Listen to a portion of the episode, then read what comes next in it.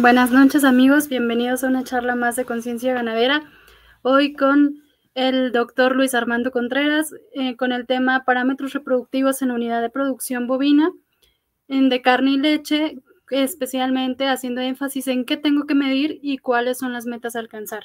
Tenemos dos invitados también, el doctor Alfredo García Amigón y el médico veterinario Armando Madrid Covarrubias. Y bueno, los vamos a presentar. El médico Alfredo García Amigón es médico veterinario y zootecnista de la Universidad Autónoma Agraria Antonio Narro. Es también consultor en reproducción y calidad de leche en establos de la comarca lagunera. Es, también hace asistencia técnica en el Departamento de Control de Calidad de Leche Lala, encargado de establo Garcés, manager en el área de manejo en Riverview, Minnesota, encargado del establo, del establo El Crótalo, gerente de ventas en ProVetPack y asistencia técnica en CMVet. Igualmente, el invitado, el médico veterinario zootecnista Armando Madrid Covarrubias, médico veterinario egresado del ITSON, Instituto Tecnológico de Sonora, es médico certificado en el área de unidades de producción de rumiantes Antesader, consultor privado en reproducción y corral de engorda, es catedrático del Instituto Tecnológico de Sonora, cirujano y supervisor avalado para la realización de, de en ganado bovino de exportación y actualmente es asesor técnico de la empresa Grupac. Muchas gracias y bienvenidos. Hola, muchas gracias Aileen por la presentación. Eh, pues Alfredo, Armando, ¿cómo están? Muy bien. Saludos. Buenas noches. Buenas. Bueno, pues esta noche me siento muy contento al estar con dos grandes, grandes amigos, perfectos, eh, eh, colegas, compañeros de, asesoría y compañeros de parranda. Y pues hoy estamos aquí ya también para ponernos a hablar de unos temas muy importantes. Y qué mejor que ustedes como expertos de un área, ¿no? Cuando hablamos de unidades de producción de carne, en el caso tuyo, Armando, y ganado de leche, en el caso tuyo, Alfredo, como asesores, consultores que son, porque algo que tenemos muy frecuentemente es la pregunta del ganadero. A ver, ¿en qué me debo de enfocar? ¿Qué es lo que debo de medir? Y, entonces ya después, pues, poner métricas para cómo las voy a alcanzar, ¿no? Entonces, creo que esto es bien importante. Vamos a, empezar, si me lo permiten, con ganado lechero especializado, eh, eh, Alfredo. Y ahí, por ejemplo, algo de lo que creo que es importante que debemos de empezar, porque a veces no, no, no conocemos no, la diferencia entre lo que es tasa de concepción, tasa de preñez, tasa de servicio. Y entonces de repente pues pensamos que es lo mismo, ¿no? En el, en el, en el campo se tienen ideas erróneas del que es. Entonces no sé si tú puedas ayudarnos a, dejar perfectamente claro qué es tasa de servicio, tasa de concepción, tasa de preñez. Y ahorita hablamos de, cuáles son eh, algunos puntos importantes o qué tendría que ser lo ideal en un establo promedio, ¿no? o un establo de élite para poder alcanzar. Por favor. Claro que sí, buenas noches. Antes que nada, me gustaría dar un agradecimiento aquí a Birbag y claro que sí a los colegas por esta oportunidad. Y pues nos vamos adentrando al tema. Este, hubo algo que, en lo cual podemos notar, claro que tenemos métricas y todo lo que sea producción pecuaria, pues todo debe tener números, porque si no tenemos números, no tenemos cómo evaluarnos.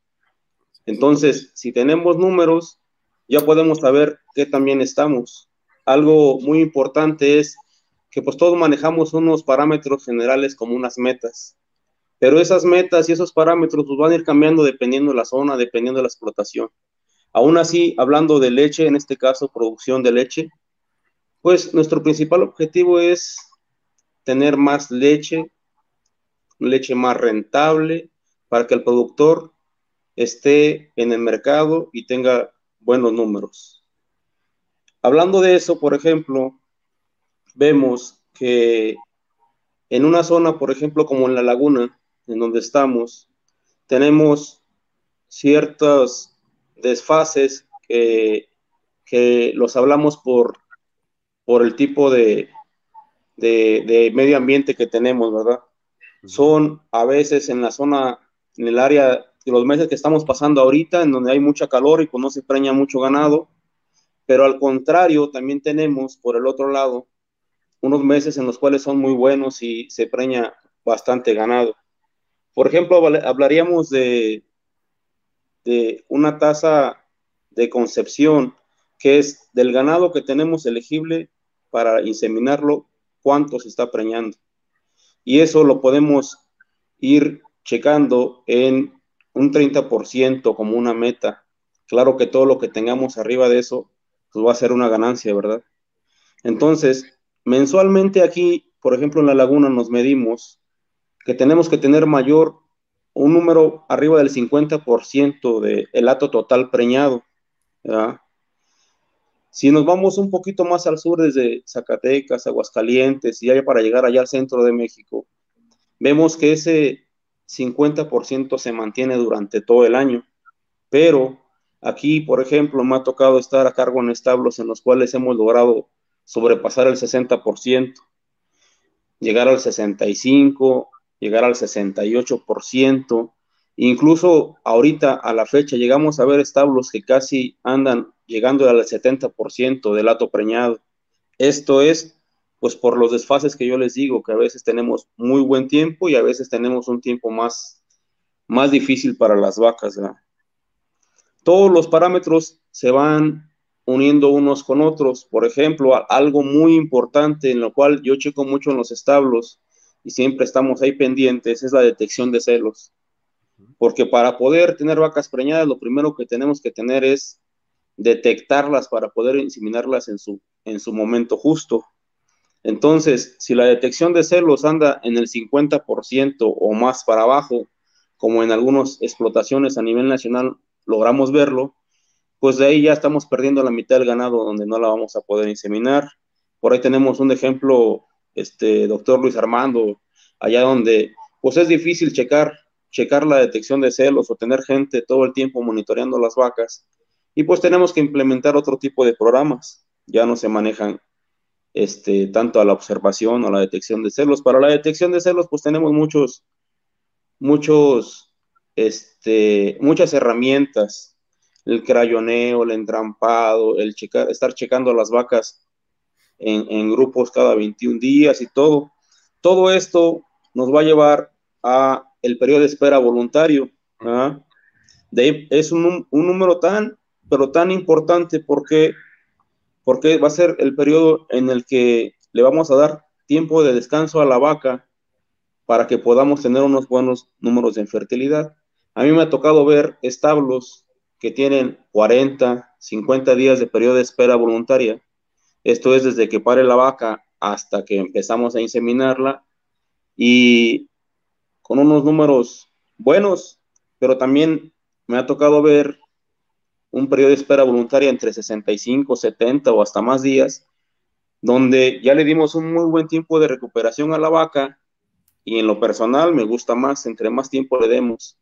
Esto nos va a ayudar más a que tengamos una buena condición corporal, a que los picos de producción de leche ya los hayamos sobrepasado y la vaca ya esté más echándole fuerza a lo reproductivo.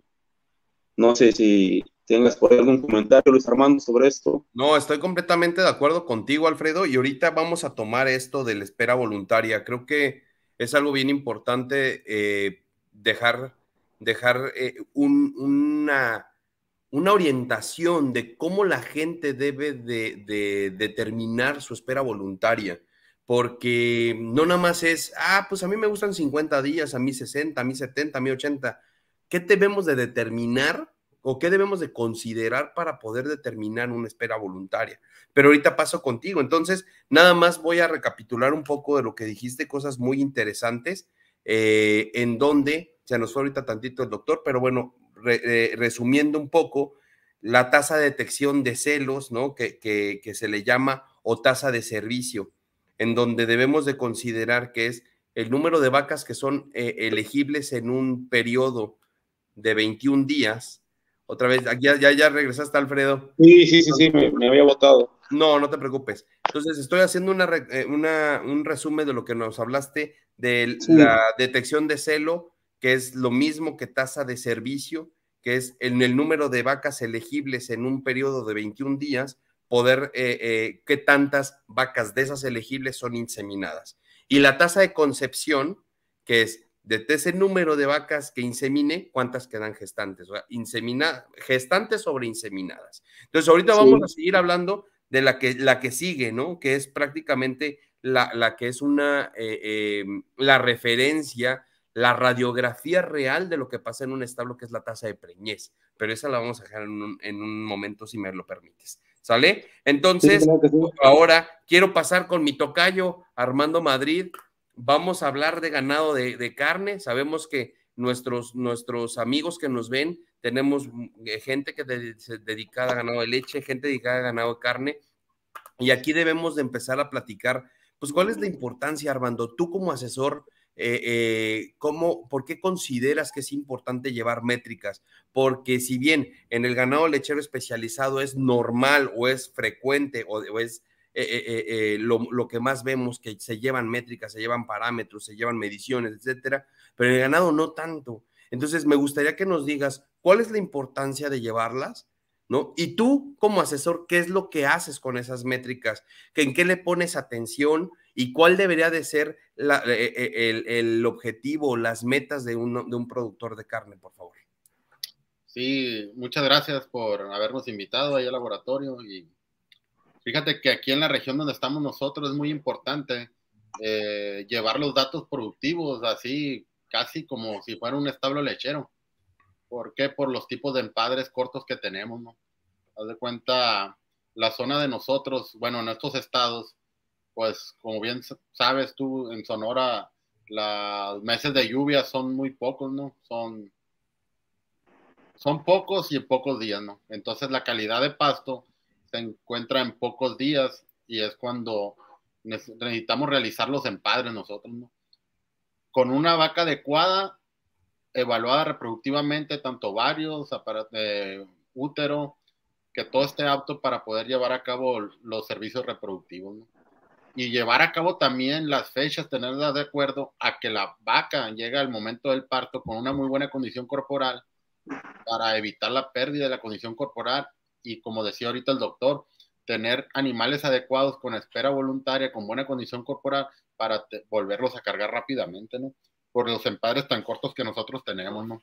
Eh, nosotros a veces hacemos en los ranchos donde podemos tener acceso más rápido al ganado para que pare al momento del parto, dos, tres días, eh, usamos productos antibióticos de larga acción con prostaglandina para tratar de ayudarle más al puerperio y al, a los días de espera para cortarlos, ¿no? Para nosotros es fundamental meter a la vaca en 100 días o tener partos eh, en intervalo entre partos de 12 meses, ¿no? Es lo más adecuado. ¿Por qué? Por los tiempos que nosotros tenemos en la calidad de pasto, ¿no? Que la vaca su transición de el segundo tercio de gestación sea cuando tengo la más, en realidad la más mala calidad de los pastos, ¿no? Y empieza el tercer tercio de gestación con la mejor calidad de pastos, ¿no? ¿Para qué? Para evitar la pérdida de la condición corporal, que tenga mejor crecimiento el feto en los últimos, los últimos tres meses, válgase la redundancia en el tercer tercio de gestación, que tenga vitalidad el becerro, calidad del calostro, evitar distocias, evitar retención placentarias y todo ese tipo de patologías que nos pueden retrasar, ¿no? Para realizar el siguiente empadre.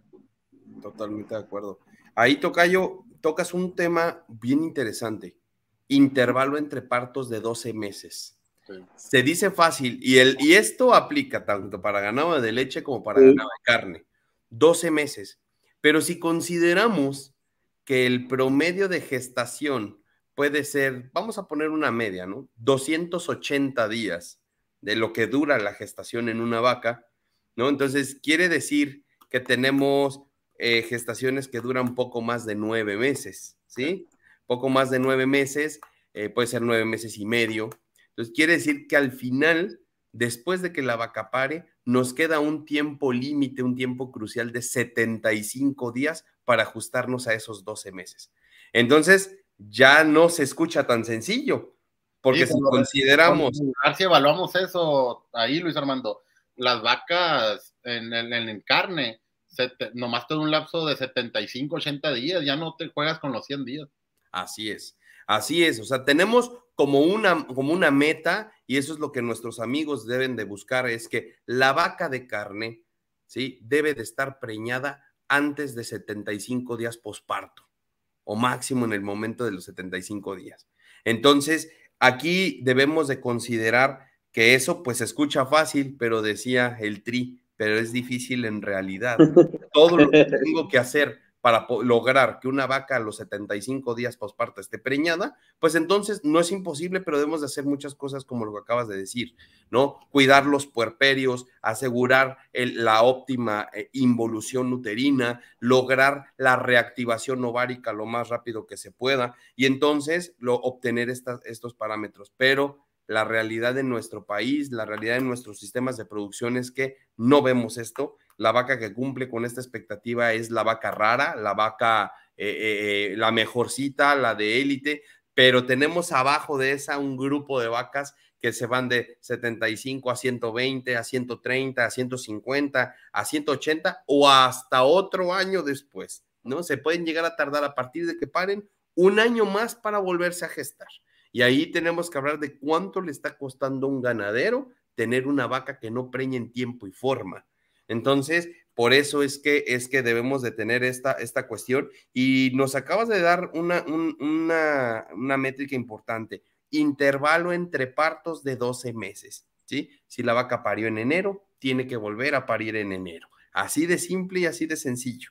Entonces, vamos a ir, ir, ir, ir platicando conforme vayamos avanzando Armando, ¿qué más tenemos que buscar? Que tenemos que buscar fertilidad, tenemos que buscar eh, tasas de, de, eh, ¿cómo se llama? De partos, tasa de, destetes, etcétera. Pero vámonos ahorita entonces a, retomar la parte contigo, Alfredo, de la tasa de preñez, ¿sí? La tasa de preñez, que sabemos que es la, la conjunción, perdón, de la, la tasa de servicio por la tasa de concepción, ¿sí? Y eso nos da la tasa de preñez. A ti como asesor, ¿qué te dice la tasa de preñez cuando analizas un ato?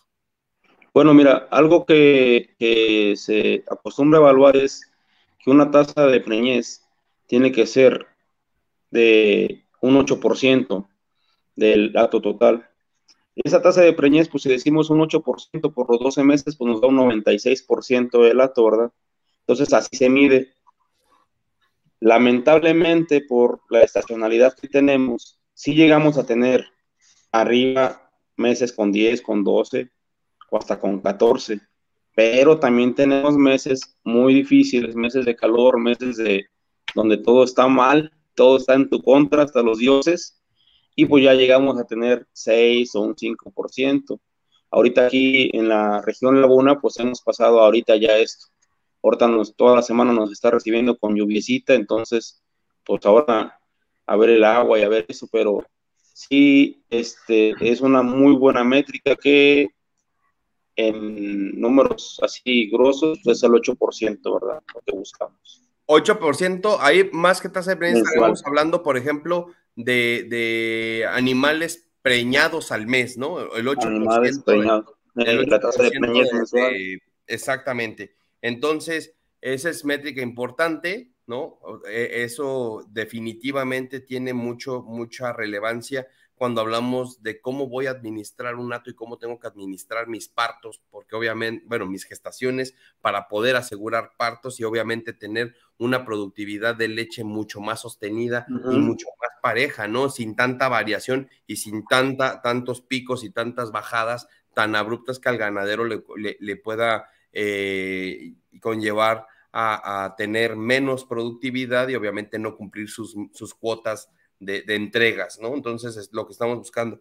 Pero, y aquí, por ejemplo, ya, eso, eso nos, dijiste mucho, ¿no? ¿Cuánto? Porque eso a mí me pregunta mucho el ganadero, bueno, ¿cuánto debo de secar al mes, ¿no? ¿Cuánto debo de secar al mes para poder asegurar productividad? Entonces, 8% creo que es una meta importante. Y ya cuando hablamos de la tasa de preñez, pues hablamos de que por lo menos, no sé en tu experiencia, pero debemos de, debemos de estar buscando lo menos, lo menos, ¿sí? Tener 20% de tasa de preñez. Quiere decir... Mensual. Total, sí, que, del, que cada 21 días, efectivamente, que del total de vacas elegibles se esté preñando el 21%. La gente de carne, aquí mi, mi, mi, mi tocayo dirá, 21% es bien poquito, ¿no? O sea, Dice, me, me lo como de volada. me asusté. no, no, pero, pero digo, eh, eh, Armando, cuando hablamos de carne, son, son, otros, son otros parámetros, ¿no? Debemos de, de, entender el chip del lechero, el chip del de carne, y al final determinar que, que eh, 20% debe ser la meta mínima de tener. Sí, de, hecho, de hecho, aquí el doctor Alfredo pelea contra viento y marea, pues calor, eh, uh -huh. lluvias, todos los parámetros, todo lo que esté. Todo lo que ocasiona estrés con la vaca, incluyendo los arreadores. y, y, más que haces un empadre continuo, pues, todo es. el año. Aquí con nosotros vamos a buscar la mejor época de empadre, con la mejor condición corporal, que ya lleve previo un Exacto. manejo sanitario, vacunas reproductivas, eh, eh, que la vaca esté óptima, que tenga la suplementación mineral y todo. todo. Suplementación, nutrición, eh, vacunas sanitaria. Y es vacunas reproductivas. Y hacemos más o menos en, en, en, en unidades de producción donde hacemos tres servicios nosotros. Haz de cuenta, el primer servicio tenemos un 50, un 60%, y a los 30 días ya que entramos con ultrasonido, al siguiente, a los 60 días ya vamos en un 75, un 80%, en el tercer servicio ya nos vamos hasta el 87, 95% de la población en el, la tasa de preñez, ¿no? Pero en uh -huh. 90 días, si damos tres servicios, hay establecimientos donde solamente damos un servicio y soltamos el ganado con un 50-60% y va con monta dirigida o damos dos servicios, por eso hacemos los empadres más cortos, ¿no? Pero previamente todo, tenemos que ver todo para atrás, ¿no? Sanidad, nutrición, si no, no, llevas a, no llegas al éxito que estás buscando, ¿no? Estoy Exacto. De acuerdo. O sea, la preparación de la vaca para enfrentarla a esto, ¿no? Y aquí. A lo mejor ahí en, en lo lechero, doctor, discúlpame, sí, más no, o no. menos serían los tres servicios, de hablar de un 2.7, un 3.2 servicios por concepción del general del lato, más o menos se representaría con lo, con lo cárnico, ¿no? Pero en este caso, pues estamos hablando que esos días en leche, pues van corriendo durante todo el año, entonces si tenemos un periodo de espera voluntaria de 50 días, pues ya de ahí la idea sería que más o menos al tercer servicio tuviéramos arriba del 85% del ganado preñado. Así Entonces es. eso todo nos lo, nos lo, nos lo va dando. Claro. Y, y, y, es importante comentar que no es lo mismo trabajar con leche ni con carne, ¿no? Son no, no, no. diferentes, son, eh, son eh, exigencias metabólicas distintas entonces las métricas son completamente diferentes. Yo voy a poner aquí un ejemplo y cuando hablo con, con mis alumnos porque me, eh, me, dicen, ¿por qué en la vaca de carne hay que preñarla antes de 75 días, no? Y le digo, eso es bien sencillo. O sea, la vaca de carne siempre pare o, o en general pare con, unas, con una condición corporal muy buena, muy, muy buena. Y entonces, posparto siempre viene esa caída, ¿no? Viene una caída de condición, pero es una caída gradual, es una caída leve, que cuando nosotros tomamos los dos primeros meses posparto, la vaca, si bien va perdiendo peso, pero todavía está en condiciones adecuadas para poder gestar.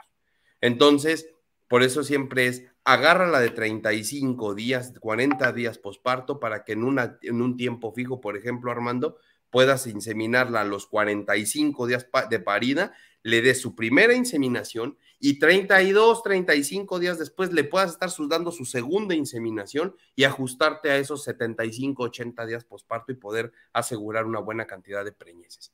Sin embargo, en la vaca lechera la cosa no es así, ¿no? En la vaca lechera es todo lo contrario. Cuando el recién está parida, ¿no? Tenemos muchas cuestiones metabólicas involucradas, la, la, la producción de leche va, sube, sube, sube, sube, sube. Entonces, y la condición al revés. Exactamente ¿no? Lo que viene siendo el balance energético, negativo, negativo, se va marcando cada vez más, más, más, más, más, y entonces hay que cuidar mucho esa parte y no, no, no esperar que a los 30 días voy a empezar a manejar una vaca lechera para preñarla lo más rápido que se pueda, porque si no, lo único que voy a tener es más servicios por concepción, más días abiertos y más dolores de cabeza. Entonces, Era algo de lo que platicabas hace rato. El periodo de espera voluntario va a ir muy de la mano en qué tanto tenemos nuestro periodo de transición desde que secamos a la vaca que tenga el menor estrés posible, que estemos teniendo unos buenos consumos de materia seca, para que no pierda tantos puntos entre que se secó, el reto y el parto, y ya los primeros días en leche. Entonces, entre menos resienta la vaca ese cambio, pues más rápido va a estar queriendo jugar a, la reproducción, más rápido va a estar enganchada ahí en, tener celos y, y, tener celos viables. Ahí, por ejemplo, Alfredo, si yo como ganadero te digo, a ver, doctor, indíqueme cuál es el periodo de espera voluntario ideal para mí. ¿Cómo haces el análisis? ¿Cómo, qué tengo, ¿En qué me tengo que fijar como ganadero para determinar un número?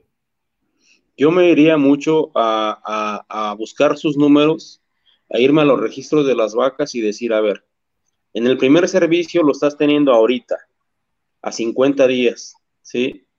Pero resulta que nada más se preñan 30, 40 de cada 100, pues estamos hablando de un número bajo. Entonces sería cosa de irnos a los corrales, irnos al seco, irnos al reto y ver cómo está su transición de esa vaca, cómo está la condición corporal, cómo están los picos de producción.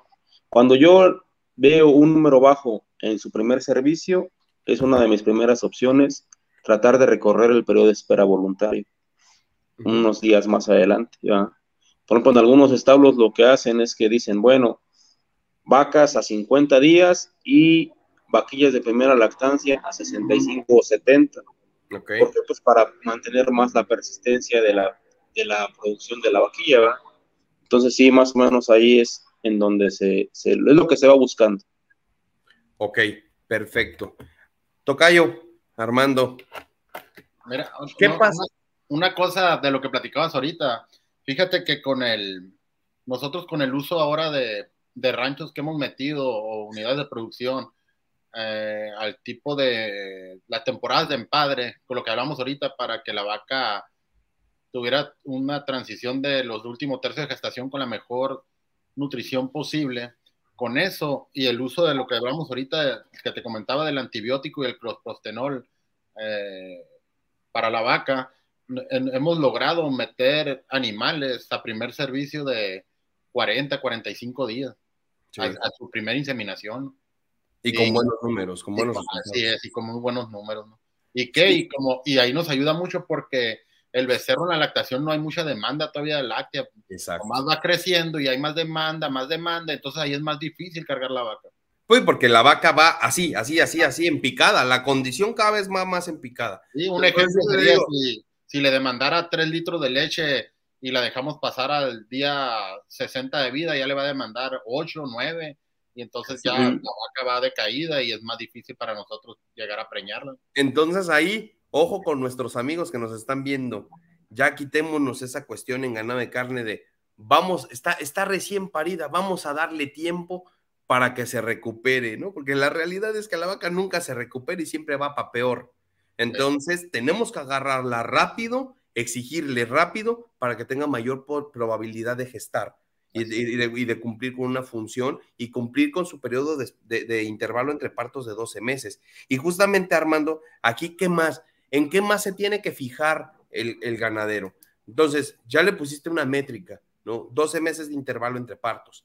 Pero esto qué significa, ¿no? Y, ya lo estuvimos platicando. Ahora, ¿qué más debe de fijarse? Porque sí, voy a preñar a 10 vacas así, qué padre, voy a pegar de, brincos, pero tengo 100 chin y las otras 90, ¿qué pasó? Entonces, ¿en qué se debe de fijar con, por ejemplo, con la tasa de, concepción total del lato, en, la, en, la, en el porcentaje de, pariciones?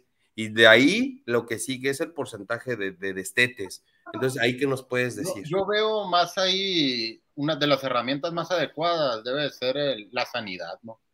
Eh, si sanitariamente el ato no, no está bien, entonces vamos a tener muchos problemas en concepción, en, en pérdidas embrionarias, abortos, eh, cuando está, porque ya ves que el sistema de nosotros es soltar el ganado ya que está preñado, ¿no? Claro. ya después cuando viene la tasa de, de pariciones, que tú dices, cabrón, pues si se un 95% de vacas preñadas, ¿por qué me llegó el 90 o me llegó el 87?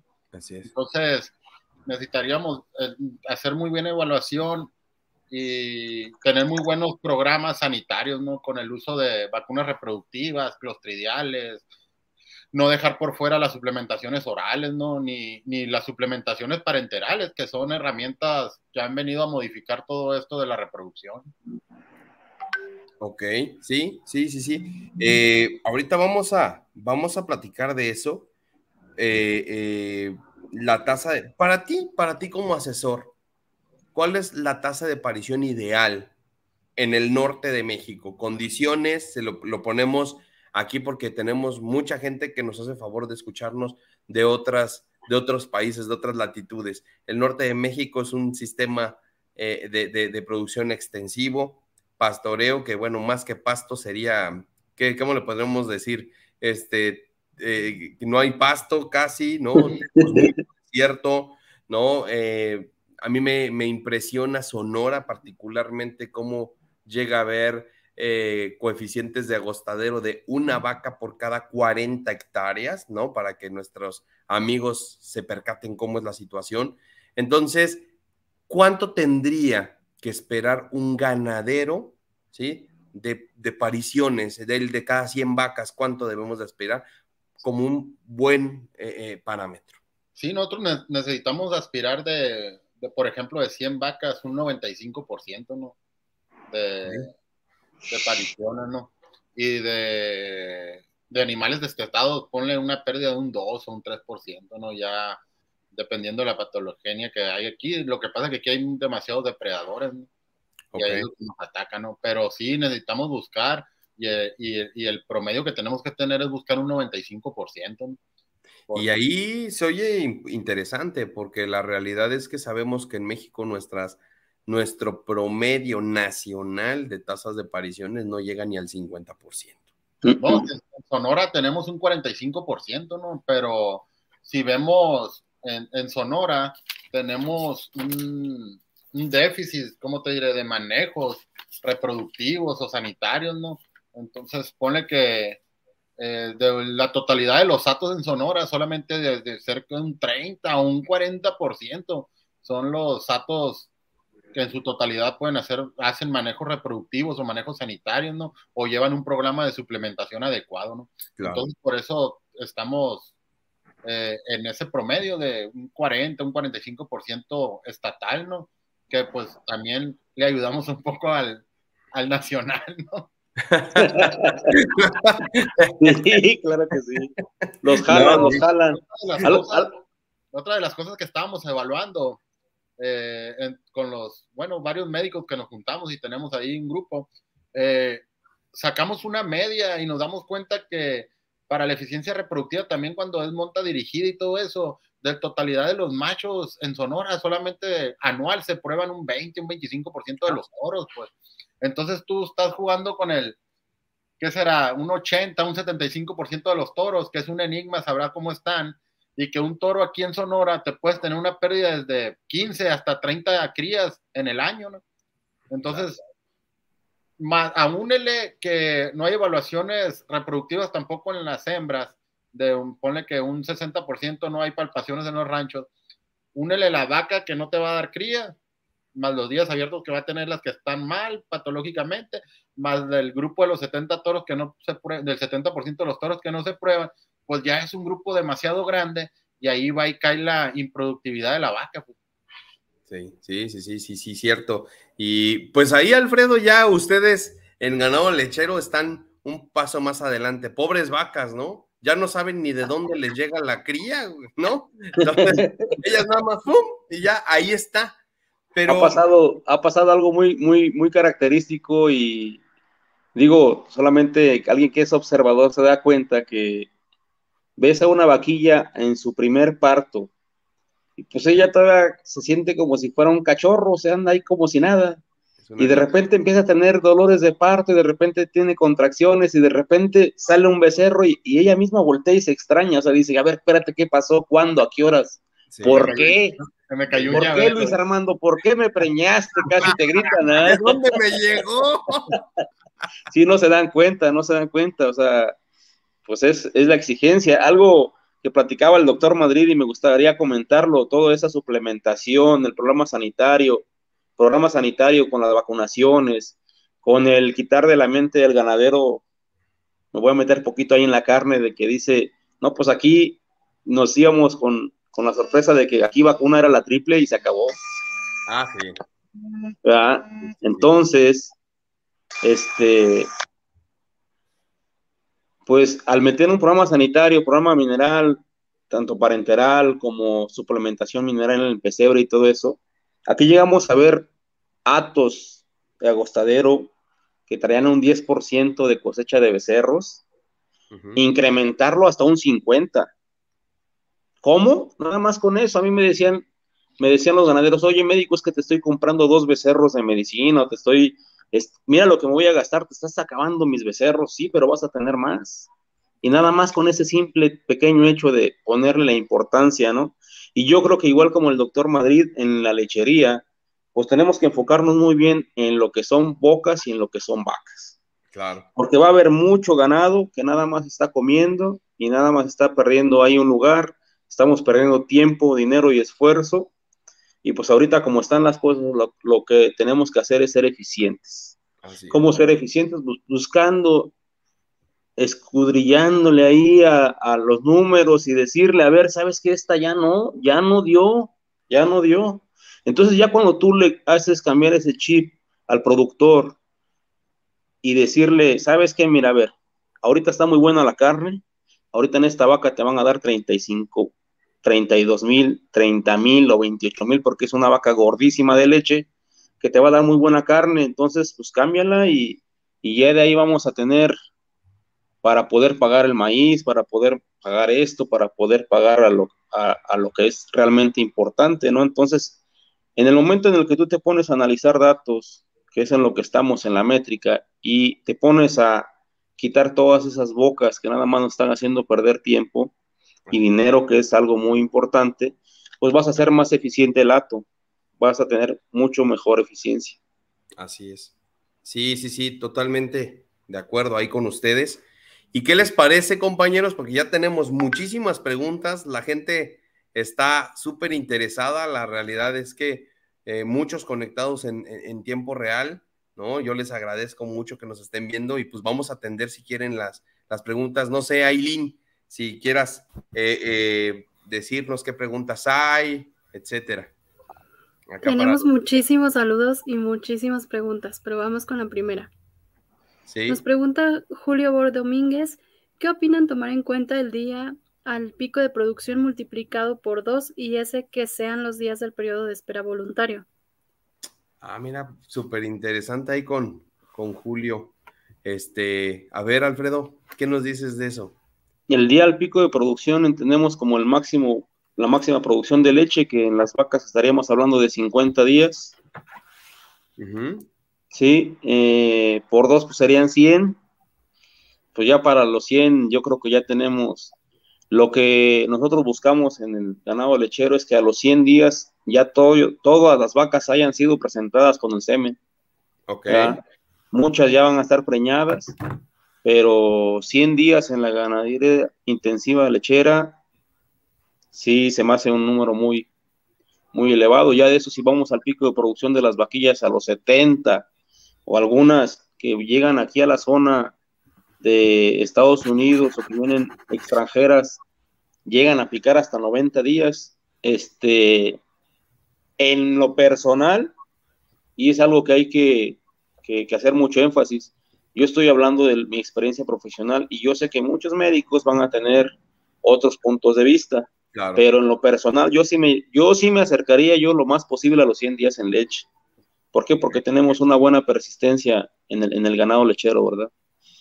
por supuesto, para evitar esos, esos secados de vacas de 45 litros, ¿no? Sí, oye, sí, es un tema también, es un tema ahí. Sí, aquí lo que dice el doctor hay que hacer énfasis de que todas las regiones son diferentes. ¿no? Aquí el de producción en extensivo en agostadero en Sonora, el norte contra el sur, hay diferencias, ¿no? En clima, en calidad de pasto, allá el frío, acá tanto no hace frío, entonces todo cambia, ¿no? Todo, las lecherías igual, ¿no? Acá es un modelo, en Torreón es otro, en el sur es otro, en el trópico es otro, entonces creo que cada quien se tiene que adecuar a lo que tiene ahí. por supuesto. Sí. De hecho, entre un rancho y el de al lado es un mundo completamente diferente, aunque estén a tres kilómetros, ¿no? O a dos. Entonces es importante. Perfecto, muchas gracias, compañeros. A ver, otras preguntas. Ahí hay preguntas tanto para Alfredo como para Armando. A ver, Así Es. Pregunta Juan Durán, ¿cuántos servicios por concepción es lo ideal en establos grandes y cuántos en establos de traspatio en la zona central del país? A ver, Alfredo. Mira, este, hemos analizado durante los años en números de la de la, toda la, zona de la laguna. Este, el promedio va así entre un 2.5, los muy buenos, 2.3 servicios por concepción, pero un número así general, 2.9 yo te lo podría referir. Yo creo que en, en ganado de traspatio allá en la zona central, un 3%, Luis, yo creo que sería, un tres servicios, perdón, tres servicios por concepción, yo creo que sería lo ideal, ¿no? Pues yo creo que sí, ahí a lo mejor yo me pondría exigente y yo sí les exigiría el 2.1, ¿no? 2.1, ojo, eh, eh, servicios por concepción en vacas, en vacas, ¿eh? cuando hablamos de vaquillas, con un... Ahí sí ya ganamos. 1.6 servicios por concepción le podemos... Hay que, bueno, se trata de dejar la vara alta. Ya poco a poco iremos haciendo modificaciones ¿no? para ir subiendo o, disminuyendo, en este caso, servicios por concepción poco a poco, ¿no? Pero yo creo que podemos hablar de eso. Perfecto. ¿Quién, quién, otra pregunta, Aileen, porfa? Pregunta MBZ Sol Pacheco, si hablamos de trópico, ¿cuál sería el parámetro ideal de tasa de preñez e intervalo entre partos? Eh, a ver ahí, ¿quién, ¿quién quiere aventarse, compañero? En trópico. Aviéntate tú. Sí.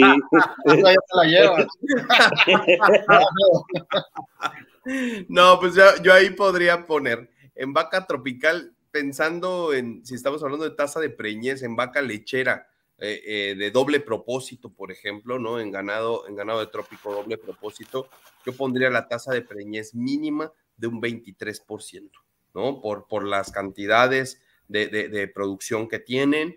Y este, pero bueno, si bien no producen tanto como las lecheras, pero tienen otro tipo de estrés, ¿no? Tienen garrapata, tienen malos pastos, tienen malas suplementaciones, pero para mí una, un mínimo sería 23% de tasa de preñez en vaca lechera eh, eh, tropical y el intervalo entre partos no esperaría tener más allá de 14 meses entre intervalo, de intervalo entre partos. ¿sí? Entonces, eh, adelante, Aileen, otra, otra que, quieras hacer. sí, pregunta Jairo García. Con el manejo antibiótico y hormonal posparto que llevan a cabo, doctor Armando, el primer servicio que llevan a cabo a los 45 días que comenta, ¿es un celo natural o se lleva a cabo una sincronización previa a este? Sí, nosotros usamos todo a inseminación a tiempo fijo, ¿no? Con, yo uso en vaca adulta, bueno, en todas las vacas uso, nomás modifico ahí tantito las hormonas, vaca, vaquilla, uso protocolo de tres pasos, eh, dispositivo benzoato, yo uso prostaglandina a veces al inicio, eh, retiro, eh, cipionato, es equina, prostaglandina, insemino a las 48 horas. Y aplico GNRH porque nosotros hicimos una investigación aquí en el sur de Sonora y nos dimos cuenta que con el uso de la bucerelina tuvimos un incremento del casi el 5% de preñez eh, cuando hacemos los protocolos, ¿no? Y es, es, demasiado.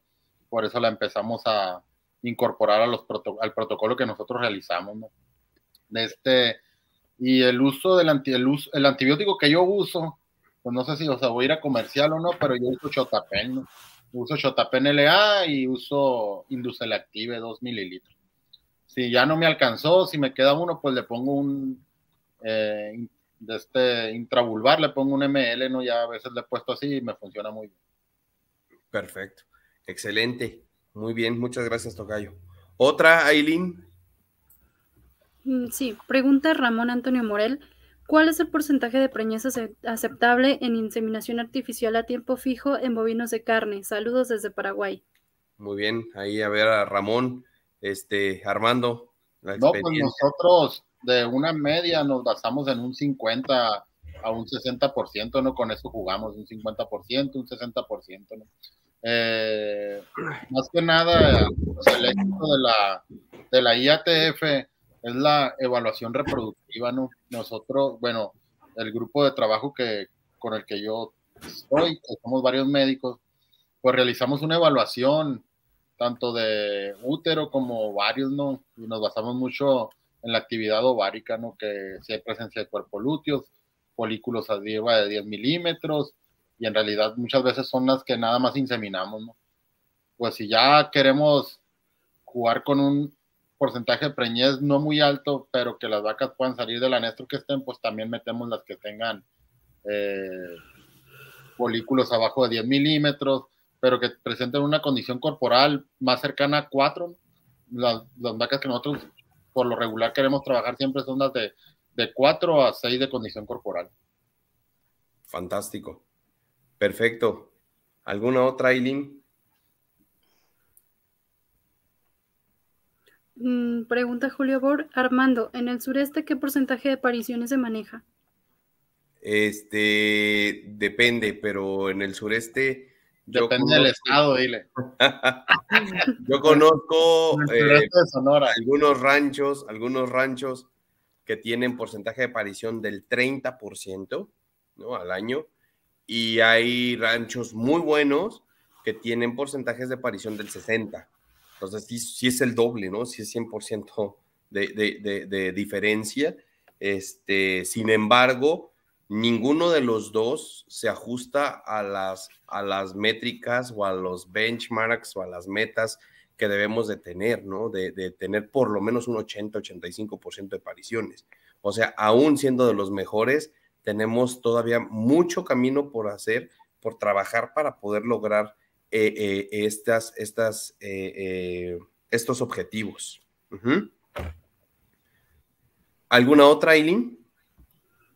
Sí, tenemos dos más. Pregunta Ramón, ¿cuál es, ¿por qué es mayor la pérdida embrionaria en vaquillas? A ver, ahí, ¿quién quiere, quién quiere contestar?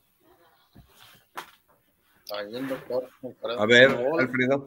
Este, la verdad yo no, sí, sí desconozco eso porque pues no, realmente la previa embrionaria la hemos visto más en vacas que en vaquillas. Las vaquillas se van solitas, o sea, esas casi no requieren de nada. Ok.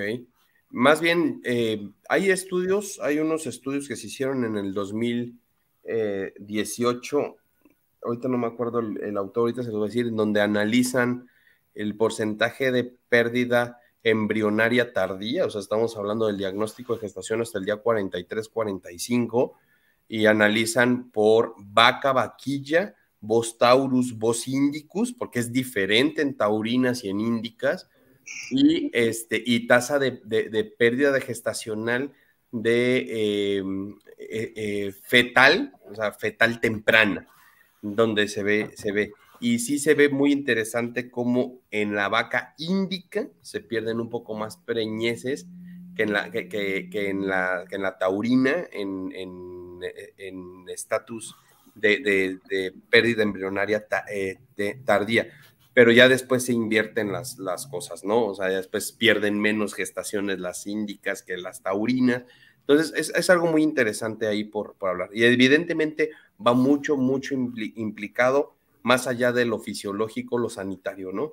El estatus sanitario del lato tiene mucho que ver para, para hablar de, pérdidas. De hecho, qué bueno que comentas eso, ¿no, Luis Armando? Lo de, lo de las, lo de las, del manejo sanitario. Nosotros hemos evaluado algunas unidades de producción que con el solo uso de suplementaciones eh, orales, ¿no? Ya sea macro, micro vitaminas o macro y micro vitaminas y proteínas en lo seco, eh, el uso de macro y microminerales inyectados, vitaminas y el uso de las vacunas reproductivas, se ha bajado el intervalo entre partos, nada más con el buen uso de eso, ¿no? No nada, no, porque hay personas que nomás dicen, vamos a suplementar, baja, el consumo empieza alto, baja el consumo, ya no ocupa, se lo quitan.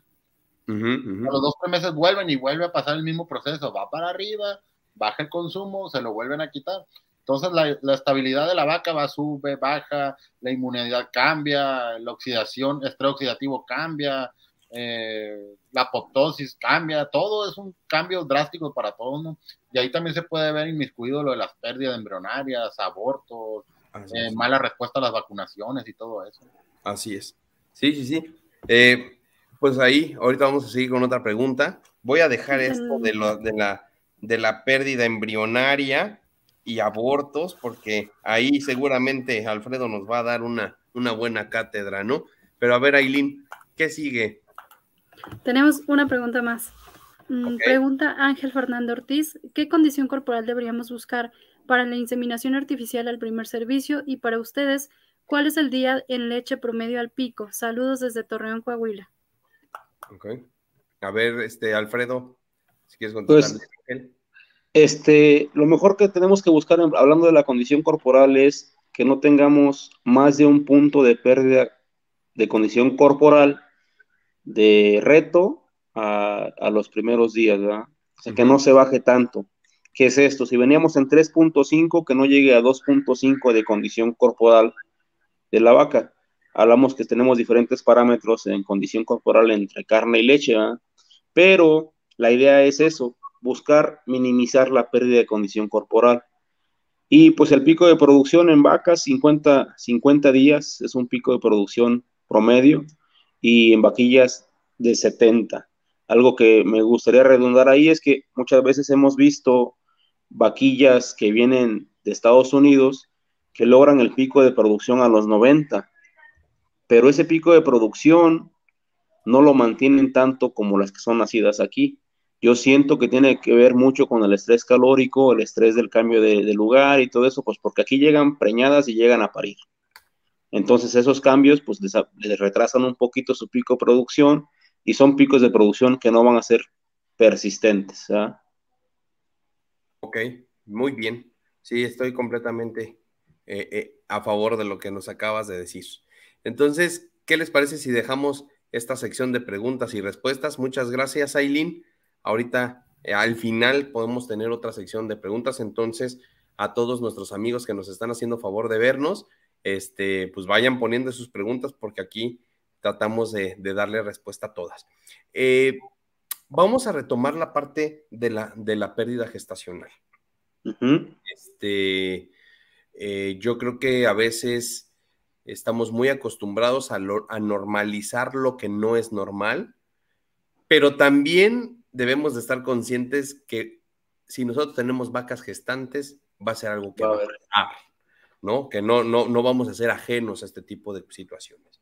Entonces, Alfredo, en ganado lechero, ¿qué esperas de pérdidas? Tanto gestación, o sea, de gestación temprana, de áreas, como pérdidas durante toda la, parte fetal, ¿no? Abortos. ¿Es, qué, es lo, ¿Qué es lo ideal? ¿Qué es lo, ideal? lo, ideal? que se busca a un número anual debe ser menor al 8%. ¿verdad? va a haber quien va a decir, no, pues que nosotros tenemos un 5 y tenemos una métrica de 6% y tenemos, si es cierto, pues como tú dices, si le ponemos una vara alta, pues debe ser el 5% máximo anual, ¿verdad? ¿Por qué? Porque en la pérdida, en los abortos, tenemos que englobar las pérdidas de preñez tempranas, como las que platicábamos ahorita, o sea, pérdidas embrionarias, pérdidas que se dan después de los 40 días después del diagnóstico normal y pérdidas primer, primer trimestre, segundo trimestre y tercer trimestre. Entonces, en, dividiéndolo en tercios, pues sabemos que cada una de las pérdidas, dependiendo del tercio, primero, segundo, tercero, pues nos van a ir dirigiendo a lo que platicaba el doctor Armando Madrid, de, pues si nos estamos dirigiendo a patógenos, nos estamos dirigiendo a micotoxinas, nos estamos dirigiendo a bacterias, a leptospiras, a neosporas, y por ejemplo, algo que es, este es un tema muy, muy, muy, muy delicado porque llegamos a ver un incremento en los abortos. Hemos llegado como por ejemplo ahorita en julio, vimos establos en los cuales parecía que las estaban haciendo de adrede, o sea, se caían. Tú estabas en la ordeña y estabas viendo cómo esta viene abortada y allá en aquel corral está una abortada y allá está otra abortada y dices, pero ¿qué pasó? O sea, es algo que no es de Dios. Pero, pues es el estrés calórico, es el que ya estamos en los finales del silo, es en el que, pues, el índice de temperatura, humedad ya está a, a todo lo que da. Y pues ahí vamos teniendo diferentes tipos de pérdidas de las preñeces. Como tú bien dices, pues si tenemos vacas preñadas, vamos a tener pérdidas de preñez. Este punto nos da mucho, muy importante a uno de los parámetros que no en muchos lados voltean a ver, pero que es muy importante, que son los partos logrados, Luis. Oh, ah, sí, partos logrados, ok. A mí, por ejemplo, me gustaría... ¿Qué es eso? Me gustaría hacer énfasis para poder buscar más eso, porque mira, partos logrados es de todo lo que hace nueve meses, diez meses diagnosticamos preñado, cuánto en verdad parió, O sea, si en enero, ¿cuánto diagnosticamos? 300 vacas preñadas. Bueno, esas, ¿cuántas logran parir? esos son los partos logrados. Y nos damos unas espantadas porque una métrica nos dice que debe ser entre el 90 y el 95% de partos logrados. Pero eso no se ve. A mí me gustaría que me presenten dónde está el bueno ahí en eso, porque Nunca lo he visto, nunca lo he visto y, no puedo hablar de que no exista, pero es un número muy difícil. Vemos grupos de vacas y análisis de 200, de 300, mil vacas aquí en la laguna que andan abajo del 80% de partos logrados, ¿sí? Entonces, sí es muy bonito, así ah, preñada, preñada, preñada, preñada, preñada, tenemos una tasa de concepción alta, una tasa de preñez alta, la fertilidad está muy bien y se ve muy bonito en el papel. Pero ¿qué tal cuando estamos esperando los, los becerros? ¿Qué tal cuando estamos esperando que paran esas? Y empezamos a ver el brincadero allá en las secas y el brincadero en reto y pues no hay vacas preñadas, o sea, se fueron así. Claro que por eso nosotros en la lechería tenemos que poner muchos filtros. Claro, mucha re, re, re, reconfirmación. Reconfirmación y reconfirmación y reconfirmación. Y esto es, ¿cuántas reconfirmaciones tenemos que hacer, médico? Por las que sean necesarias hasta que ya no nos salgan vacías. O sea, podemos hablar de 3, 45, 100 días y al secado. Pero hay quienes al secado empezamos a ver a los 7 meses que todavía te salen vacas vacías dices, bueno, ¿y luego qué? Nadie vio nada. Así es. Tú aquí sí tenemos por ahí perros y gatos en los establos, pero pues no es para que se desaparezcan tan feo. No, y un becerro entero y que nadie se haya dado cuenta. Exacto, exacto. Un becerro al término. Entonces, pues ya nos podemos regresar dos meses atrás y ¿sabes qué? Pues vamos a meter a los cinco meses de preñez una reconfirmación. Entonces hay variedad de manejos, desde los que nada más tienen tres revisiones, hasta los que tienen hasta siete filtros, ¿no? Y a cada rato y aprovechan uno de esos filtros para poder hacer ahí alguna vacunación, alguna suplementación mineral, alguna medición de condición corporal y todos esos los vamos empatando a los manejos para que no se vea como que todos los días tenemos todo el ganado ahí bien estresado y todo, todo el tiempo viéndolo, ¿eh? O sea, eso va a ser el manejo, depende cada, cada uno de los establos, depende de las explotaciones. Sí, sí, sí, sí, muy cierto. Eh, en el caso nuestro, ¿no? tenemos diagnóstico de gestación entre 28 y 32 días, reconfirmación a los 45, reconfirmación a los 90, reconfirmación a los 150 y reconfirmación a los 220 o 230 cuando se va a secar la vaca.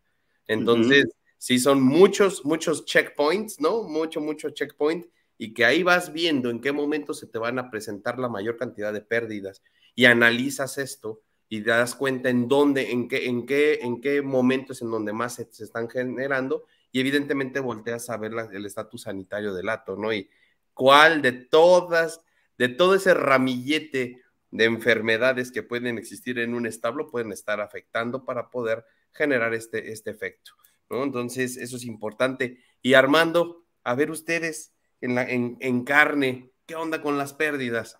cómo las mides, cómo las evalúas, porque eso es algo bien importante. Tú nos acabas de decir que vaca dada preñada, vaca que se va y no la vuelvo a ver hasta el próximo año cuando vienen las, las corridas, ¿no? O los destetes o esto o aquello.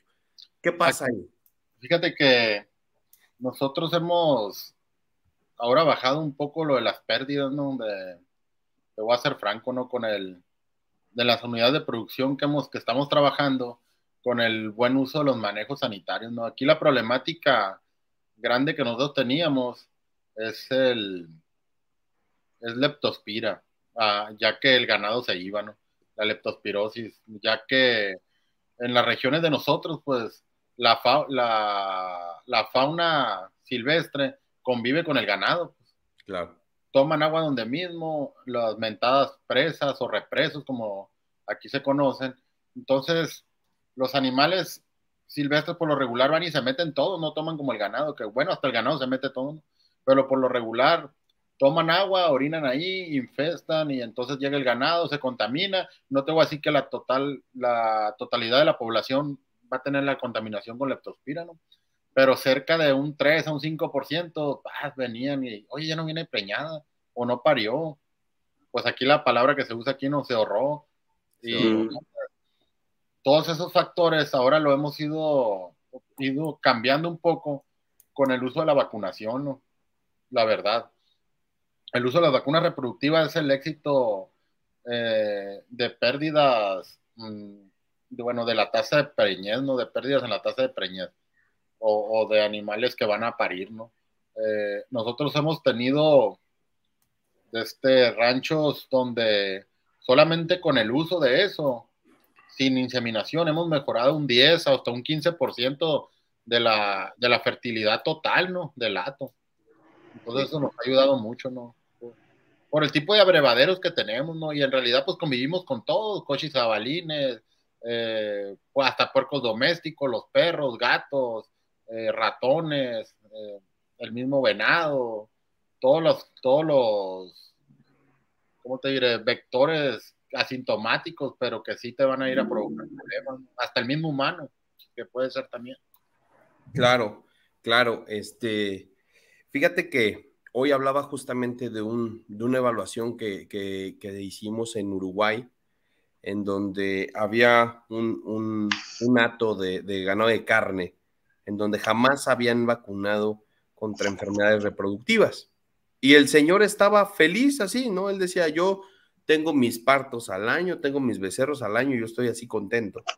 Es lo único que se hizo, bien lo tengo en la mente porque lo, lo, lo revisé hace rato ese, ese estudio, 612 vacas el hato entero de, de, vientres y lo único que se hizo fue vacunar a la mitad, a la mitad de, de, de los vientres, 300, 306 se vacunaron.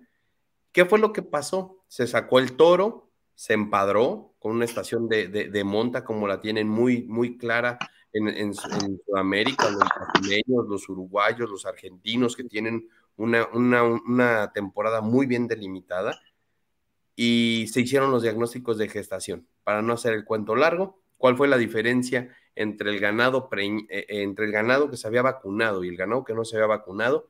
En vacas, 15% de diferencia entre vacunar y no vacunar de preñez acumulada y en vaquillas o en novillonas fue el 12%. Entonces imagínense nada más tener 13 o 14 becerros más de cada vaca sin hacer ninguna biotecnología reproductiva, sin hacer absolutamente nada más que vacunar, ¿no? Entonces, tenemos que vacunar, tenemos que, lograr que el ganadero tenga el interés y la, que lo, vuelva parte de sus manejos elementales, no necesarios para cuando tienen un problema, ¿eh? ahí es donde entra la ganadería empresarial, no tradicional, ¿no? Así es. Así, debe de ser. De hecho, como te digo, que nosotros hemos tenido de un, 12 hasta un 15%, y, y, no me lo habías comentado eso tú, ¿no? Pero eso nos ha pasado a nosotros aquí en Sonora, ¿no? Sí, sí, sí, sí. Entonces, sí, por ejemplo, si hablamos de que ese, por ejemplo, 12%, si lo generalizamos, estamos hablando que por 100 vacas vas a tener 12 becerritos más. Y la vacuna no es ni el costo de un solo becerro, ¿eh? No, no, ni. ni no te vas a gastar un becerro y te vas a dar 11 becerros más, gratis, gratis. una pierna del becerro, yo creo, nada más. Sí. Es como el 1% del costo del becerro. Y, sí, sí, sí, o sea. Ajá. ¿Y ustedes qué piensan de la gente que no vacuna en sus atos porque dicen que no tienen la enfermedad y que si vacunan la van a traer, ¿no? Que es meter cochinero al, al rancho. A ver, Alfredo, no sé si has escuchado eso, porque tú también. Sí, no, seguido, seguido. De la triple. Sí, la triple, oye, nada más con la triple, no, si. Dije, oiga, es que esa, esa vacuna triple está más vieja que yo. Me salió. Oye, y eso ya es palabras mayores. Y eso ya es exagerar. Y me dijo un viejito que tenía como 75 años, me dijo, no hombre, dijo, si desde que yo estaba chavo ya se usaba. Ah. Entonces imagínate cuánto tiene para atrás, habiendo tanta tecnología, habiendo tantos laboratorios, invirtiendo en investigación para poder tener a tu alcance la vacuna. Pero algo que va respecto al tema es, ok, ¿no tienen la enfermedad o no la, no la han identificado? Que es muy diferente. El Ah. no diagnosticarla no quiere decir que no Claro. exista. Entonces ahí entramos en un punto, si no, es que no, no, no se me mueren. Por ejemplo, hay atos aquí alrededor de la zona, en Agostadero, que dicen, no, pues es que mira, si se muere una, dos, tres, hasta diez vacas por mal de paleta o pierna negra, estamos dentro de lo normal. Es normal. Ya cuando se mueran más de 10, ahora sí vacunamos. Imagínate, o sea, Salimos del rango. Sí, o sea, ¿cómo, cómo vamos a estar con eso? Yo prefiero, ¿sabes qué son mis vacas? Vámonos a vacunar y a vacunar y a vacunar, que al cabo ya lo vimos que no es ni el 1% del gasto. Y nunca vas a llevar una enfermedad por una vacuna. Jamás. ¿verdad? Ahora, algo que sí tenemos muy a nuestro favor, que ahorita ya, si a lo mejor me salgo un poquito del tema, pero si hablamos de anticuerpos, de antígenos, ya la gente lo identifica más con el coronavirus, con el COVID. Ya la gente, ya le dices al ganadero, a ver, espérame, vamos a vacunar todo, porque haz de cuenta que es como el COVID. Ya nos hicieron vacunarnos a todos, entonces así vamos a proteger tu ganado. Ah, sí, es cierto, ¿verdad, médico? No, pues échemelas cuando, cuando llega, cuando lo vacuna, cuando esto, entonces eso te acelera, te ayuda a quitar esa de que no, pues nomás con la triple, o nada más con una, con un diente de ajo y aquí en el cuello así metido con una navaja, ¿verdad? Ah, sí, me acaban de enterar. Estoy ahorita en Chihuahua y me acabo de enterar de esas, ¿eh? Sí, el es manejo. Con un diente de ajo, Y entre un más ya. fermentado, fermentado en alcohol y 20 mililitros, órale, inyectado. ¿no? Sí, sí, sí, es un manejo aquí de la zona norte de Durango, la zona de Chihuahua, la zona de, de, de Sinaloa, que se maneja así, o sea, y eso pues lo dio de el bisabuelo, se lo dijo al abuelo y el abuelo al padre, y, y ahora yo lo tengo que hacer porque así es. ¿verdad? Digo, a lo mejor funcione y funcione en algo, ¿verdad? porque pues ahí están los animales, pero mientras no lo, no lo midamos, no vamos a saber hasta dónde sí o hasta dónde no. Por eso es muy importante tener métricas, tener números, poder analizarlos. No nada más llenar unas hojas de puros números y el último ver tantos números que ni siquiera sepas para dónde vamos o qué somos, ¿verdad? Así es. Sí, sí, sí. Muy, muy, muy cierto, Alfredo.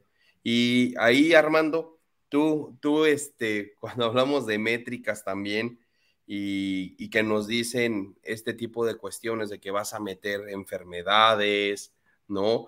Creo que hoy, y retomando lo que dice Alfredo, con lo del COVID nos ha, nos ha logrado también como veterinarios eh, facilitar un poco las cosas. La realidad es que creo que la gente, los ganaderos están más sensibilizados. Eh, a mí me tocaba mucho que cuando le decías es que tenemos que revacunar el ganado, ¿no? Se tiene que vacunar y revacunar a los tres semanas, un mes, lo que sea, y el ganadero pensaba que eso lo querías hacer pues para enjaretarle más vacuna o para hacerlo gastar más, ¿no? Entonces, hoy cuando les dices tenemos que revacunar, la gente lo entiende mejor y, y, lo acepta de mejor manera porque a todos nos pasó, ¿no? Que nos pasaron doble o triple o qué sé yo, ¿no? Para esta situación. Entonces creo que hoy como profesionales esta, esta situación nos ayudó para sensibilizar más al ganadero, ¿no, Armando?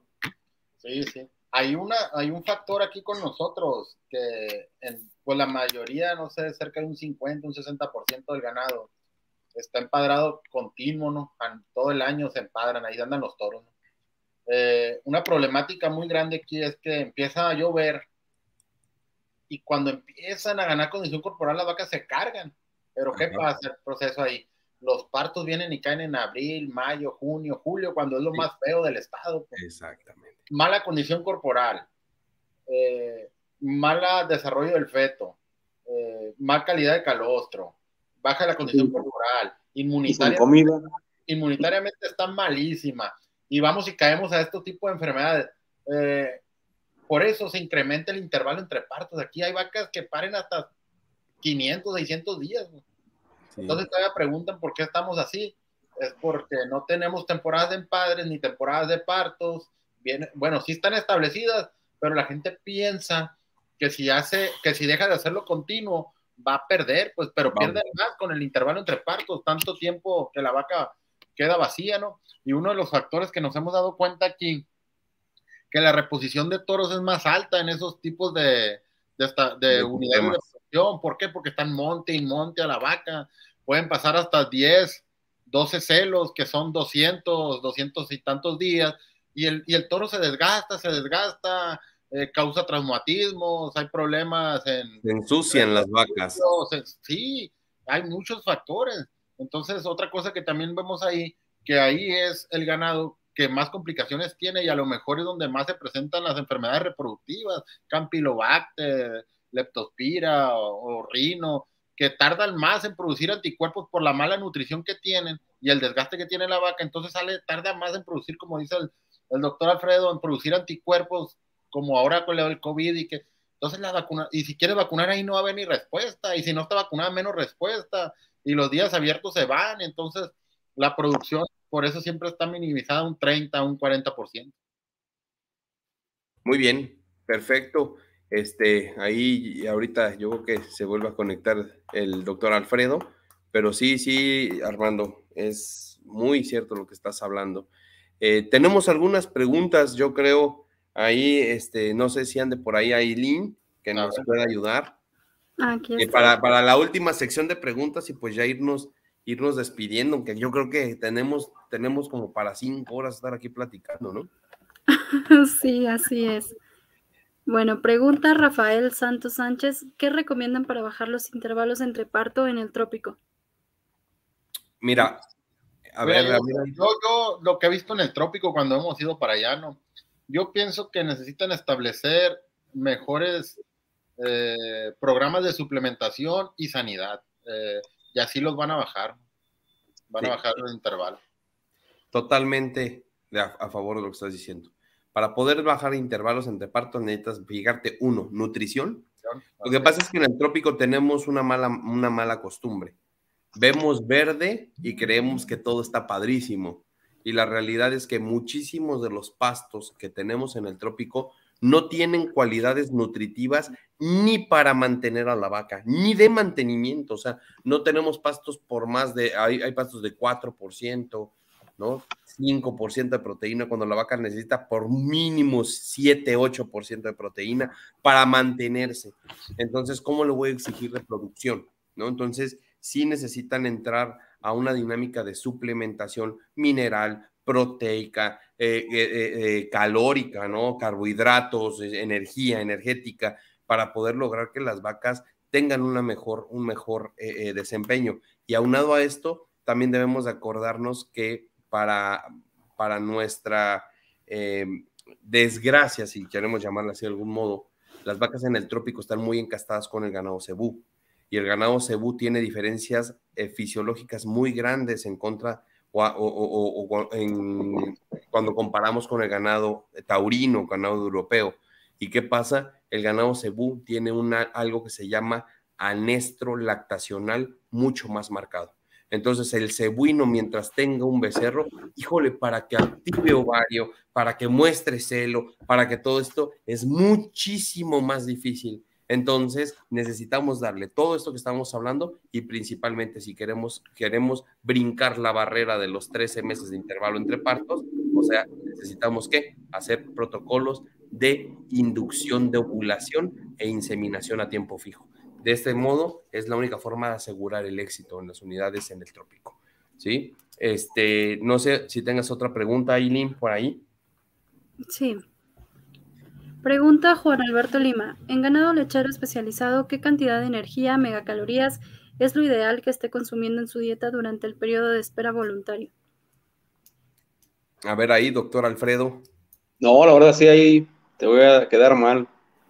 Fíjate que ahí yo también en nutrición, ahí me agarran un poco. esa es otra carrera. Eso es para otro conciencia ganadera. No, pero es que ahí tenemos que definir también megacalorías normales o megacalorías de lactancia, ¿no? Porque en ganado lechero está evaluado esta mega. No quiero decir una tontería, medio tengo aquí el dato en la mente, pero no quiero aventurarme a decirlo porque quizás va a haber alguien que me va a decir, este es un mentiroso que no sabe nada y efectivamente no soy nutriólogo. Entonces, Juan Alberto, vamos a hacer un conciencia ganadera con un nutriólogo que nos pueda responder este tipo de preguntas. ¿No? La que sigue. Pregunta Jorge Ortiz Batres, doctor Madrid, ¿qué antibióticos o productos utiliza para ayudar a mitigar en el porperio? Ah, pues por lo regular, bueno, casi siempre uso Chotapen Leano y Inducelactive. Perfecto. Ok. La que sigue. Pregunta Julio Bor. Para nuestro colega de Torreón, en periodo de espera voluntario de 45 días, ¿qué fertilidad tiene el primer servicio? Este, son difíciles encontrar esos de 45 días. O hay algunos locos en alguna temporada llegaron a inseminar a 30 o a 40 días pero sí, sí tenemos fertilidades mucho más bajas, ¿eh? o sea, nos topamos con el pico de producción, nos topamos con todavía el desbalance energético negativo, con la baja condición. La verdad para mí me gustaría más correrlo más, a, más para arriba que, que a eso. Ahí tenemos números muy bajos. Así es, sí, sí. La que sigue. Tenemos una pregunta más, bueno, muchas. Wilmer Fernando Arteaga pregunta, en ganado de leche, ¿cuál debería ser la condición corporal a considerar ideal para una vaca para ser considerada y tener una buena respuesta en un programa de reproducción?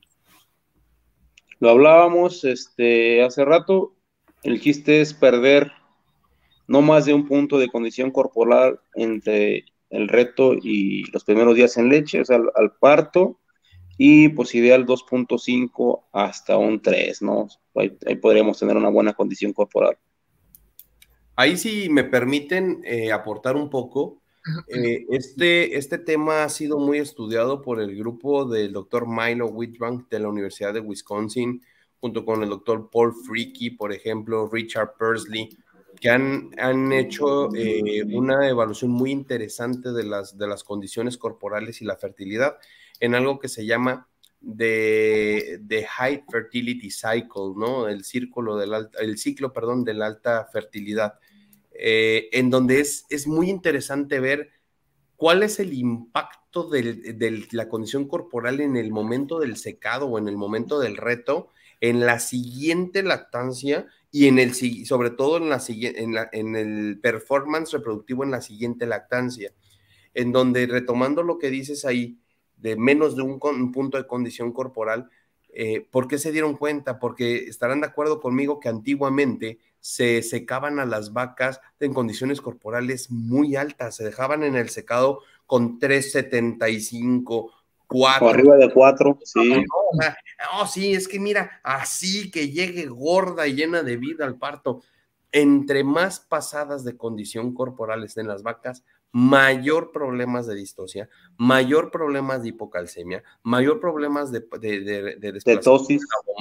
cetosis, efectivamente, resistencia a la insulina, eh, hígado graso. Entonces tenemos una serie de problemas metabólicos muy altos y evidentemente estas vacas son las que más van a perder condición corporal en el posparto inmediato. Entonces, eso es lo que va, lo que está delimitando el performance de las vacas, es cuánto pierde la vaca en el pre al post. Entonces, más que qué tan gorda estaba o qué tan flaca estaba en el, en el pre. Entonces, hoy, rompiendo estos paradigmas, se ha determinado que una condición corporal de 2.75, fíjense bien, 2.75 en el, en el preparto es lo ideal, porque son las vacas que están más medias y pierden muy poquito, pierden punto 25 de condición, se quedan en el 2.5 y esas vacas son las que retoman su capacidad reproductiva mucho más rápido, ¿no? Entonces, eh, eh, perdón por el rollo, pero sí es importante ya quitarnos eh, algunas, algunas ideas que se tenían antiguamente y poder ver cuál es lo nuevo de que nos han regalado estos investigadores para poderlo llevar a cabo en la, en la práctica en, en, los, en los establos. ¿no? ¿Alguna otra pregunta, Aileen? Mm, sí, pregunta Alejandro Puentes. ¿Inseminar vacas de un servicio a cuatro con semen sexado es buena opción? Mi pregunta. A ver, por ahí, doctor Alfredo. hemos tenido la experiencia de el semen sexado es algo muy bueno, nos avienta mucha genética, más hembras. Y me ha tocado ver establos que han crecido exponencialmente en cuanto más servicios dan con semen sexado. Esto es, las casas genéticas, las casas que venden semen, normalmente lo recomendan en un inicio para puras vaquillas. Primero y segundo servicio en vaquillas. Eh, después se fue a, ¿sabes qué? Pues también a las de primer parto, en su primer servicio, ponles, primer, ponles un semen sexado. Este, deberíamos de ver ahí un, una balanza en cuánta crianza tenemos, cuánto queremos, cuánto es el desecho para que tengamos una estabilidad media. ¿Por qué? Porque a mí me ha tocado ver establos que ya no nada más es el, tienen mil vacas en ordeña con todo y seco y reto, y tienen mil en crianza. No, no, no, o sea, hay quienes han tenido hasta un 120, un 130 y un 150 de crianza. Entonces, si tienes muchos reemplazos y puedes con esto empujar a cada vez ser más selectivos a las vacas, cada vez quitar más bocas, ser más eficientes, pues te va a ayudar. Pero sí, realmente el semen sexado ha llegado a, innovar mucho. ¿ah? Incluso, no sé, pues tú Luis también anduviste por ahí en la venta del semen y eso. Este, me acuerdo en aquellos años, hace 10 años, hace 15 años, llegaron a costar hasta dos mil pesos una, una pajilla de semen sexado. Claro. Cuando ahorita ya hay de 400 y de 500 pesos, ¿verdad? Sí, cada vez es más, accesible, ¿no? Cada vez es más accesible y también la calidad del semen sexado ha mejorado muchísimo. Sí, sí, sí, sí, sí, sí. Los procesos eh, eh, han sido mejor, mejor llevados, eh, el efecto en decremento en la calidad espermática es menor y por lo tanto las fertilidades mucho, muy interesantes. Ya tenemos establos en donde hasta vacas de quinto servicio, bueno, ya es un decir, ¿no? Bueno, tercer servicio, las están metiendo con semen sexado. Vacas de tres partos, ¿no? Entonces. Este, y, también, como todo. Bajar un poco, pero se compensa con el sexo de la cría que te va a dar. Sí, sí, sí, sí, sí. Incluso también al, vamos a volver otra vez a las métricas nos hemos llevado la sorpresa que en semen sexado de repente dices, ah, pues solamente fue el 60% hembras. Entonces, ¿cómo lo vamos a saber? Pues midiéndolo, analizándolo, buscándole los números. ¿verdad? Ahorita tengo un muy buen amigo ganadero que dice, oye médico, ¿cómo está eso del semen sexado? Porque los últimos 20 partos han sido machos y estamos hablando de un establo de 100 vacas. ¿verdad? O sea, a este le sexaron al revés, le sexaron para macho, entonces... Esos mejor los vamos a mandar allá para Sonora, yo creo, porque son puros machos, entonces vamos a buscar. Yo te lo para acá. Sí. Perfecto, muy bien. ¿Alguna otra, Eileen? Sí. Pregunta Ángel Alban García, Armando, en tu experiencia y uso de fosfosan que aporta en la reproducción. A ver, Armando. Mm, pues la verdad, yo es una herramienta que uso demasiado, ¿no? Tanto en lo reproductivo como en los manejos sanitarios, ¿no? Este, hasta en el desarrollo de los becerros, ¿no? Eso también nos ha ayudado mucho. Eh, bueno, ahí habla de la reproducción, ¿no? Eh, fíjate que el uso de fosfosan nos ha elevado el porcentaje de preñez, ¿no? En las inseminaciones artificiales a tiempo fijo.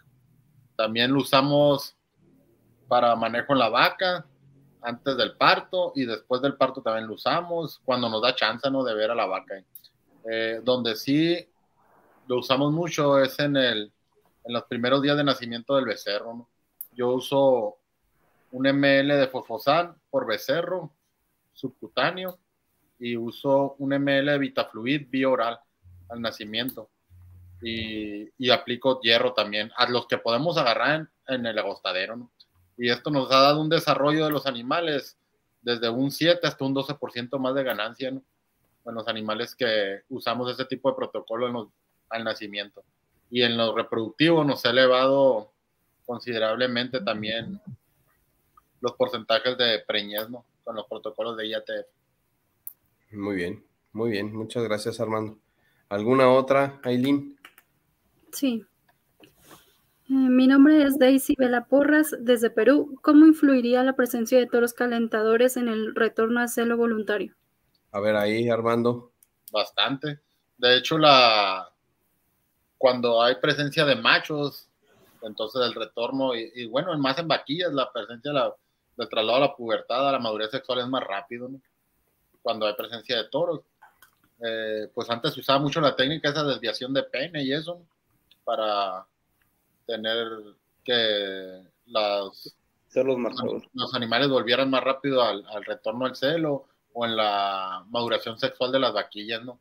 Que en Sonora necesitamos también establecer eso, el parámetro de, comenzar a tener a primer servicio animales de, de 15 meses, ¿no? Para que paran de dos años, ¿no? Eh, porque también ahí se nos están en varios unidades de producción se nos alargan animales que paren de tres hasta cuatro años. Ahí hay que tratar de meter las vaquillas de, reemplazo, primer servicio a 15 meses, primer parto eh, a 24 meses y el primer servicio con animales arriba de 300 kilos. Perfecto. ¿no? Y, y ahí, retomando lo de los toros repasadores, yo leía un artículo y donde se veía el efecto macho, principalmente en pequeños rumiantes, ¿no? Muy bien estudiado el efecto macho, pero, pero también era, era muy interesante ver cómo, pues tenías que sacar al macho, ¿no? Y no tenerlo ahí siempre, sino como presentárselo en una temporada y una temporada no, porque si lo tiene ahí siempre, pues ya el macho pierde interés, las hembras pierden interés y es como si ya llevaran 15 años de casados, ¿no? Eso es lo que pasa, yo creo, en el matrimonio. es, su, hermano, que más que el novio, ¿no? es, su, es su roomie, es su roomie. Entonces, yo creo que el manejo de los machos es muy interesante, pero, pero también saber cómo hacerlo, ¿no? Nada más, ah, pues ya, ahí tienen al macho, se deben de calentar. No, pues no. No, no pero sí hay muchos estudios donde se evalúa que sí cambian más rápido y entran a primer celo las, las, las vaquillas. Muy bien. Perfecto. Eh, nos vamos, si quieren, con un par de preguntas más, Aileen, para poder cerrar. Tenemos a Andrés Acuña Uribe pregunta, ¿cuál es el porcentaje de pérdida embrionaria o disminución en tasa de preñez que pudiéramos tener por estrés en el manejo? A ver, ahí, Tocayo, ahí también, los dos, en ganado de leche, ganado de carne, a ver. Pues, pues manejo, pues nosotros manejo, le llamamos al manejo sanitario, ¿no? Pero es previo a la inseminación artificial, ¿no? Entonces, nosotros lo que más tratamos es dar el servicio y que ya no volver hasta los 30, 35 días y vamos a dar otro servicio. A, a veces damos, usamos protocolos de resincronización al día 23, pero 22, pero la, la pérdida, la pérdida ahí de la preñez no, no. No se ve mucho. No se ve mucho, la verdad, ¿no? Ahí contigo, Alfredo.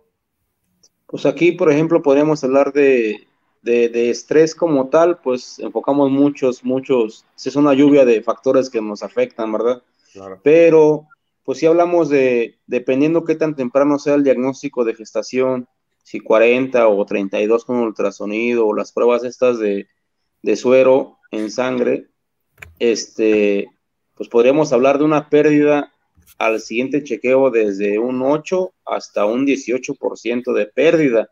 Ahora, esa es una pérdida que podríamos hablar normal dentro del parámetro y que entre más temprano hagamos el diagnóstico de gestación, mayor va a ser el número A, pero este, pues sí, sí, sí, sí hay, sí hay pérdidas ahí no se lo podemos atribuir directamente a estrés, entra mucho lo sanitario, entra mucho la vacunación, entra mucho el manejo, el cambio de corral, la ordeña, todas las cosas que nos afectan, ¿verdad?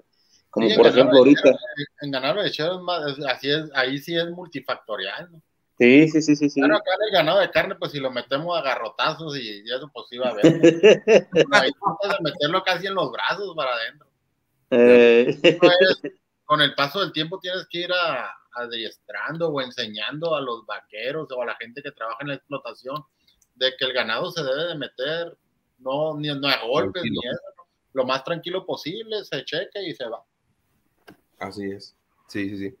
¿Alguna otra, Aileen, la última para terminar esta noche? Sí, pregunta Diego Eduardo Cano.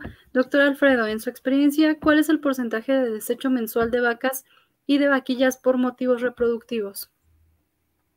Fíjate que ahí es un punto muy importante y pues hablaríamos de un 30 o un 40% anual, que ya eso lo deberíamos mensualmente, pero si nos ponemos a ver y analizar, pues la mayoría son por efectos reproductivos, ¿verdad? Porque al final de su lactancia de cada, de cada vaca o vaquilla, nosotros las estamos mandando al rastro porque no están preñadas y porque ya bajaron la producción. Como que tienen más eh, ¿no? Sí, sí, sí, pero realmente eso fue pues porque no se preñaron. O sea, aquí lo que tenemos que hacer es buscar a toda costa que se preñen lo más rápido posible y que mantengan la preñez, que la continúen. Este, el porcentaje ahí sería, te digo, tenemos establos que el porcentaje de desecho es mucho más alto, hasta un 50%, llegamos a ver que a la vuelta de dos años todas las vacas son nuevas, o sea, son la, crianza que viene empujando aunque también tenemos establos que cada vez se han hecho más conciencia de decir, ¿sabes qué? Pues queremos que lleguen a un poquito más de lactancias. Como ahí como este punto, pues 2.7, de 2.5 a 2.7 de lactancias, el promedio de lato es, es, lo que llegan a tener aquí en el lechero, en la zona de la laguna. 2.5 a 2.7. Si hablamos que en la primera lactancia, o sea, en su primer, su primera evento ahí de, leche apenas si están pagando los gastos, pues por eso es que buscamos la eficiencia, porque la segunda lactancia es la de, la de ganancia ya para retorno al ganadero, y luego la otra la cortamos, entonces cada vez hay que estar buscando que tengamos vacas más longevas, hay quienes han estado haciéndolo con cruzamientos con otras razas, con regresarse de tres ordeños a dos ordeños, pero sobre todo es pues disminuir el estrés a lo más posible, preñarla lo más rápido y tener métricas que podamos seguir para enfocarnos en ese tipo de animales. Muy bien, perfectísimo. Muchas gracias, Alfredo. Pues yo creo que esto nos lo estamos pasando muy bien y hay un montón de preguntas todavía. Este, no sé, Aileen, si puedas hacerme favor de, poner mi, correo. Este, quien tenga alguna duda, quien siga teniendo comentarios, con todo gusto yo, yo puedo recibirlos y yo también ser eh, el enlace ahí con el doctor Armando, con el doctor eh, Alfredo.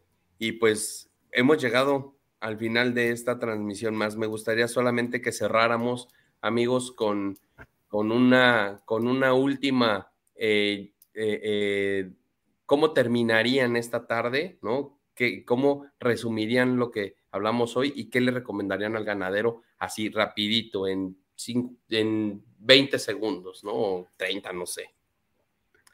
A ver, sí, yo por, ejemplo, por, mi parte, ay, perdón la intromisión, yo digo que el buscar la eficiencia, el buscar tener más leche, mejorando los parámetros reproductivos y evitar las bocas, ¿no? Buscar más tener vacas.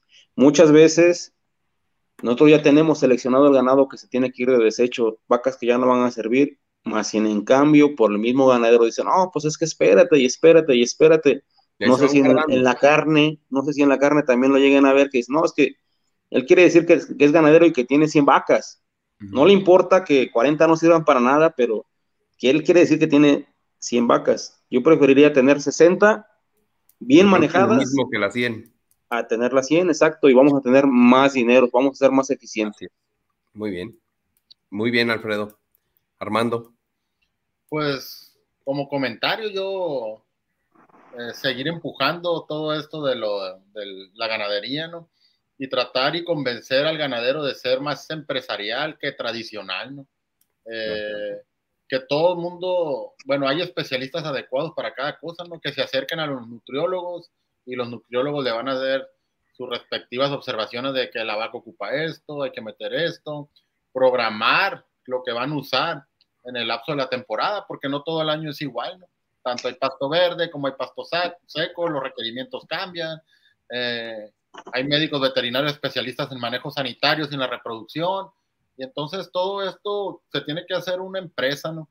Ya el tradicionalismo hay que dejarlo para atrás porque la ganadería de este, como dice el doctor Alfredo, ¿no? Más hay que tener vacas no bocas, y vacas productivas, porque cuando las vacas improductivas son las que consumen más alimento y se comen el, de la productiva y entonces ahí es donde se venían a dos malas en lugar de una. A presentar, ándale, a presentar las problemáticas, ¿no? Una improductiva sube de la unidad animal y una productiva, pobrecita, anda batallando para comer. Sí, sí, sí, estoy totalmente de acuerdo.